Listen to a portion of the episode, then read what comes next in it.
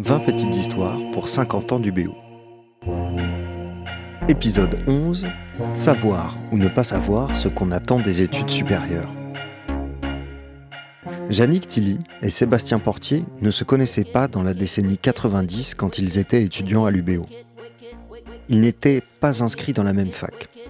Sébastien était en lettres, Jannick en fac de droit sciences économiques. Sébastien, passionné d'histoire, voulait devenir prof d'histoire. Jannick ne savait pas trop ce qu'elle voulait faire.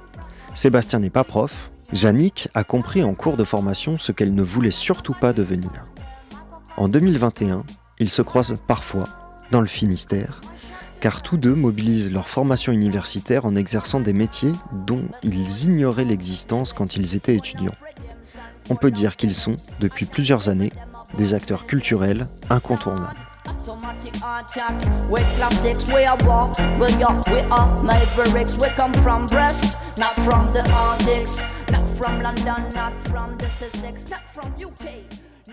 L'UBO, c'était, moi, c'était de 97 à 2001, où je suis reparti après sur Toulouse, de mémoire. Euh, donc moi, j'étais en fac d'histoire. Euh, je suis arrivé à l'UBO, moi, sur, bah, c'était mon propre choix. Je voulais faire fac d'histoire depuis longtemps. Euh, bien qu'on m'a essayé, j'étais pas mal, on m'a déconseillé de le faire. Je me rappelle encore mon prof de, prof de terme, professeur de terme d'histoire, qui avait dit à toute la classe continuez comme ça et vous allez tous finir en fac et de s'arrêter net et de dire ah oui, enfin c'est différent pour ceux qui l'ont choisi. Mais donc voilà, que c'était à l'époque euh, l'UBO, c'était fac d'histoire, on était 450 euh, premier, premier semestre et 150 au deuxième. Et c'est vrai qu'après, normalement, la fac, bah, unité euh, sciences humaines, ça a baissé un petit peu après la fac de Brest. Donc c'était une faculté qui était très très vivante. Il y avait pas mal de débats d'idées. On avait des professeurs qui pustaient pas mal de débats d'idées. la fac, moi, c'est aussi là que j'ai rencontré ma femme, quand même mon épouse. Euh, moi, j'étais aussi dans le syndicat étudiant, donc il y a eu aussi tout ce côté politique, en fait, apprentissage un peu de la politique. J'étais plutôt apolitique avant d'entrer à l'université. J'étais gaulliste. j'étais gaulliste en termes et, gauchiste en fac. Euh, mais en tout cas, non, c'est vrai qu'on a rencontré pas mal de monde qui ont construit la réflexion, qui, c'est qui m'a toujours servi, moi, après. Parce que je voulais faire professeur d'histoire, Sauf qu'une fois que j'ai commencé à préparer le CAPES et l'agrégation, euh, bah, il est ressorti assez vite en fait que j'avais du mal à rentrer vraiment dans, le cadre euh, imposé. Je me souviens d'une expérience où on devait lire plusieurs, euh, plusieurs manuels d'histoire. Et moi, j'avais pris le manuel d'histoire où on parlait de la victoire de, enfin, l'arrivée de Jean-Marie Le Pen au deuxième tour en 2001. Il m'avait dit, mais non, il faut surtout pas prendre ce manuel-là parce qu'il y a des parents qui votent Front National, donc il vaut mieux éviter d'en parler. Donc ça, ça, ça m'avait marqué. Après, pareil, on était tombé sur un sujet d'écrit où c'était euh, les disparités nord-sud, la disparité industrielle nord-sud. Donc j'avais écrit un papier disant que, en gros, le nord c'était forte valeur ajoutée et qu'on envoyait tous nos trucs un peu crado dans les pays du sud. Mais ça, c'est pareil, c'est trop partisan. bah, ça n'a pas fait du tout. Donc euh, de là, j'ai commencé à travailler après de ma fac d'histoire. Après, je suis parti travailler dans le domaine de la culture.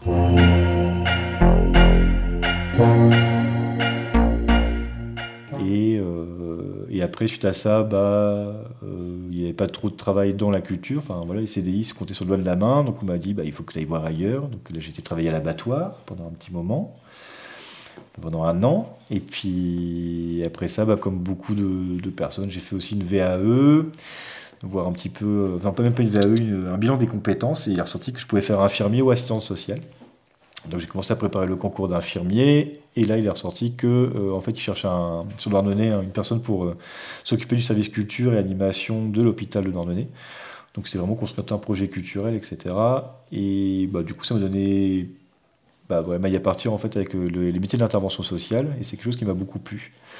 Donc j'ai mélangé à la fois la culture et les métiers d'intervention sociale. Donc c'est sûr qu'à l'époque, à la fac de Brest, je ne m'en voyais pas du tout, du tout à travailler en maison de retraite en EHPAD, même, même plus tard. Hein, euh, j'ai fini, il faut que j'ai fini tout mon cursus et qu'on commence à travailler. Même le jour où je suis revenu travailler au sein d'un EHPAD, dans le milieu de la culture, c'est des choses qui étaient complètement incompréhensibles en fait, de dire quoi, tu vas travailler en EHPAD, tu vas t'ennuyer, voilà. Alors qu'il y a tout à bâtir auprès des personnes âgées, tout est à construire. La crise du Covid montre que d'autant plus qu'il y a plein de choses à réinventer et à continuer à construire.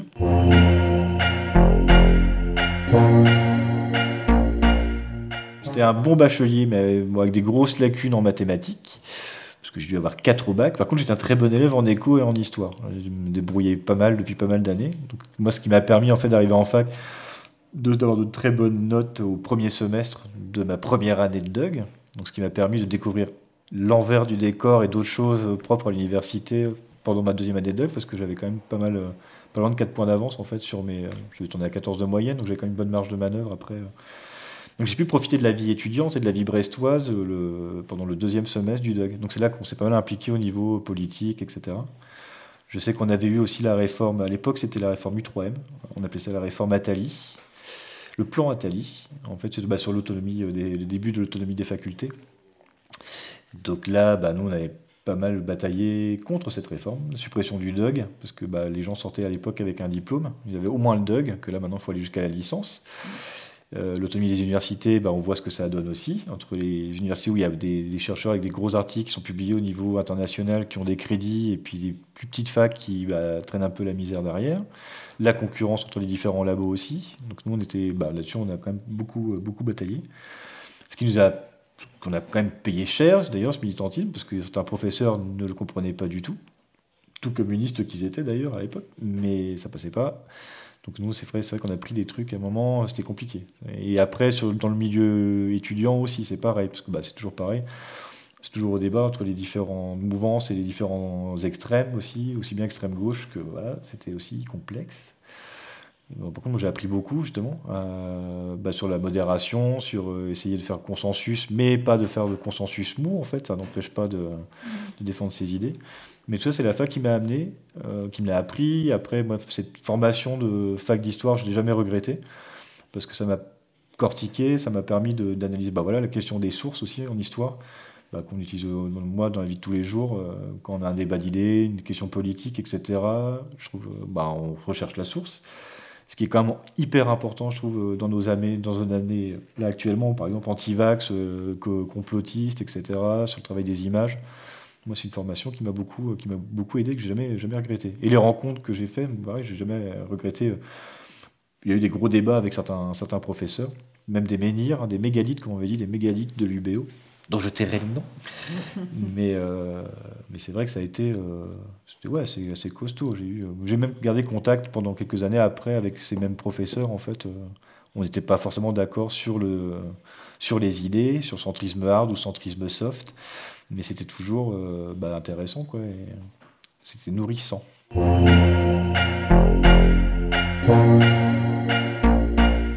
Mon travail actuel, bah, c'est un qui s'est créé il y a 13 ans maintenant.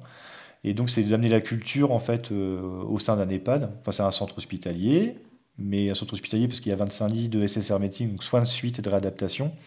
Et tout le reste, c'est 250 places d'EHPAD avec des résidents qui ont de 54 à 104 ans. Donc on, a trois, on croise trois générations. Donc là encore, l'histoire aussi m'a servi pour le coup. Parce que pour moi, je défendais aussi pas mal d'idées de la micro-storia. Donc euh, moi, la petite euh, grand-mère de 94 ans qui est partie travailler, euh, qui a divorcé de son mari en 40 pour aller travailler et aller travailler parce qu'elle se faisait battre. Donc elle a quand même divorcé avec un fonctionnaire de la République, de la SNCF, donc ça se faisait pas du tout à l'époque. Mais ma formation m'a aidé à comprendre aussi bah, tous ces enjeux-là et de la voir partir après, travailler sur des, sur des, poêles en fonte qu'elle devait souder avec sa fille unique, etc. Où elle me racontait l'arrivée des premiers Noirs dans l'usine, qu'on surnommait l'or noir, ou l'arrivée, les dialogues avec les Italiens, etc. Bah, après, moi, des rencontres comme ça, j'en ai eu plein, plein euh, au sein de mon EHPAD. Et donc, je travaille là-dessus. Et mon travail, c'est comment faire sortir leurs paroles, comment valoriser leurs paroles, comment les faire sortir aussi de l'EHPAD. C'est important de sortir de l'EHPAD. Et comment, les faire, comment faire rentrer la culture et les artistes aussi, et le public, le, tout à chacun, en fait, au sein de l'EHPAD. Parce que les EHPAD n'ont pas forcément une très belle image. Ça s'est pas amélioré avec le Covid, d'ailleurs, et, c'est plus ou moins justifié. Hein. N'importe qui se dirait bah, Moi, je n'irais pas mettre mes parents en EHPAD là actuellement, euh, quand on voit que tout peut être fermé, verrouillé et quasiment carcéral. Mais ce euh, c'est pas un choix des, professionnels, hein. on le vit, mais c'est vrai que c'était quand même très compliqué. Comment, jusqu'où protéger les gens? Mais euh, donc pour moi, ce service-là, après, bah, la culture, c'est tout ça, c'est bah, faire vivre vraiment. L'hôpital devient un espace civique d'expression pour les anciens, mais aussi pour tout à chacun.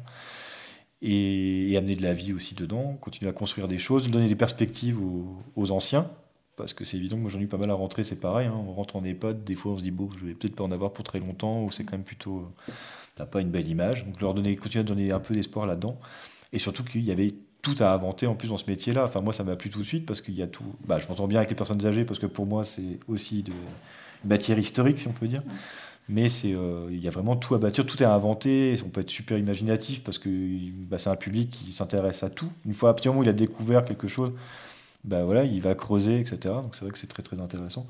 Et moi, j'aurais jamais pensé à l'époque de l'université que je serais rentré. Je me destinais plutôt à une carrière de, recherche. Et c'est là-dessus que M. Boutillon nous avait toujours alerté aussi méfiez-vous, vous pouvez être chercheur et chômeur. Donc c'est vrai que quand moi j'ai pas eu ma bourse d'études, je dis bon laisse tomber, je vais pas galérer. Donc c'est comme ça que j'ai pu, je me suis mis à travailler directement aussi.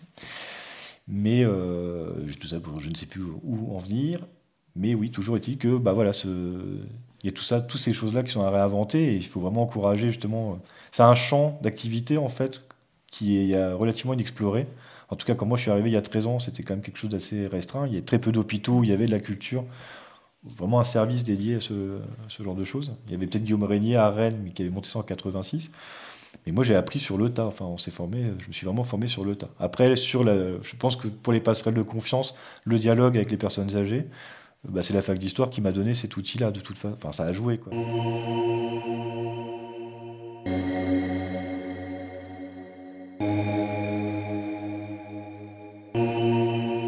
Je suis arrivée en 91 en, première année de sciences économiques donc à l'université de Brest. J'étais euh, avant au lycée à Quimper j'ai fait un bac scientifique et j'étais euh, peut-être euh, comme beaucoup de filles euh, à l'époque persuadée que je l'aurais pas, ce bac. C'est-à-dire que j'avais plutôt des notes assez moyennes et, et je ne savais pas du tout ce que j'allais devenir et j'avais vraiment aucune idée. Donc j'ai passé ce bac en me disant voilà, j'y vais comme ça, on verra bien. toujours un peu dans la dévalorisation et je l'ai eu brillamment. Et à cette époque-là, euh, on était beaucoup moins dans un recrutement pour l'enseignement supérieur. C'est-à-dire que euh, mon père étant quelqu'un euh, de très, enfin, en tout cas, moi, que j'estime beaucoup et qui est je dirais, assez brillant intellectuellement. Lui euh, m'a gentiment expliqué, et c'était pour la bonne cause à l'époque, qu'il euh, était important de choisir une filière relativement généraliste qui pouvait potentiellement m'ouvrir euh, un certain nombre de portes pour la suite, puisque j'avais pas un choix affirmé sur une carrière. L'université était un accessible pour des gens qui n'avaient pas anticipé suffisamment des inscriptions ou des choix.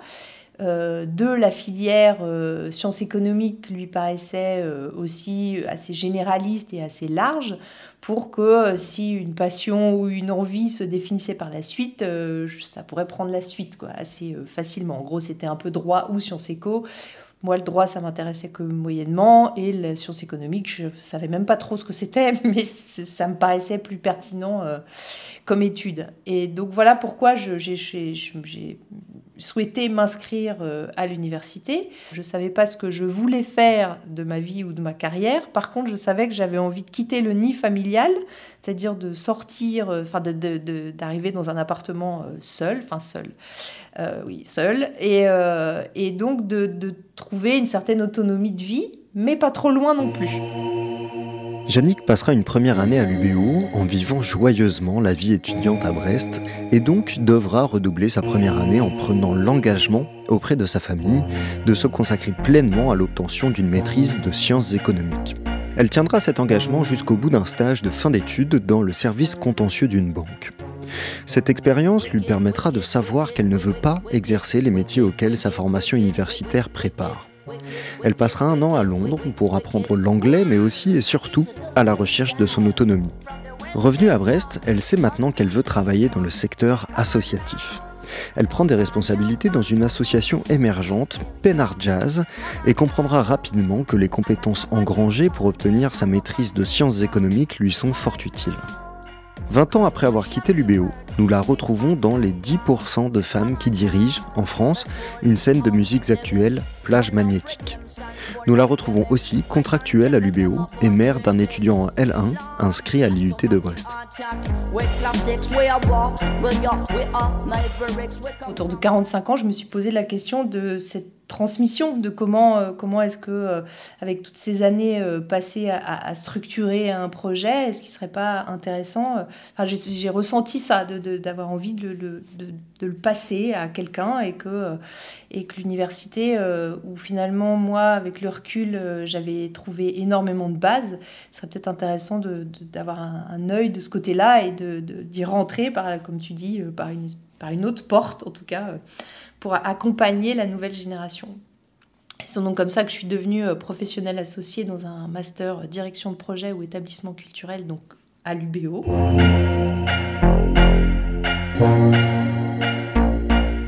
Moi, là, il y a un truc avec lequel euh, j'ai. Enfin, dont j'avais pas forcément conscience avant d'y être, euh, enfin d'être à l'intérieur, c'est je parlais de la question du recrutement et de, de la place qu'on donne euh, aux étudiants euh, aujourd'hui. C'est-à-dire que là, je viens de faire pour la première fois, j'utilise à dessein ce terme recrutement, le recrutement d'une nouvelle promotion, et je trouve ça euh, aberrant que euh, aujourd'hui, euh, là, on a eu par exemple 135 candidatures, donc de jeunes qui finalement réunissent tous les critères pour rentrer dans une telle formation, et qu'on en retienne 20 euh, je pense que là, il y a un vrai problème du système. Alors, je ne dis pas que euh, peut-être tout le monde était, euh, aurait dû être présent dans cette formation, mais il y a, il y a un tel décalage. C'est-à-dire que finalement, moi, je, je, réalise que si, si j'avais postulé, enfin, si j'avais dû postuler et être recruté même en première année, enfin, je, je, fais le parallèle entre le master et la première année, c'est pas tout à fait pareil, mais c'est même pas sûr que mmh. j'aurais été prise à l'université à Brest. Voilà, c'est vrai qu'à avec Parcoursup, on est un peu dispatché un peu partout. Et que ça, pour moi, ça pose une vraie question. L'enseignement supérieur doit regarder ça en face euh, parce que on, a recruté les 20 étudiants euh, qui postulaient, qui finalement sont arrivés par rapport à tout un tas de critères en haut d'une liste. Mais avec le recul, je me dis que c'est peut-être les 20 derniers qu'il fallait recruter les derniers seront les premiers. Il y a, il y a quelque chose comme ça. C'est peut-être les, les 20 derniers de notre classement qui avaient le plus besoin de nous.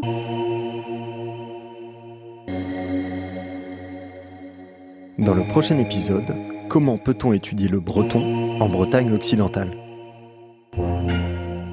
Les entretiens et les prises de son ont été réalisés par Annick Madec pour l'UBO.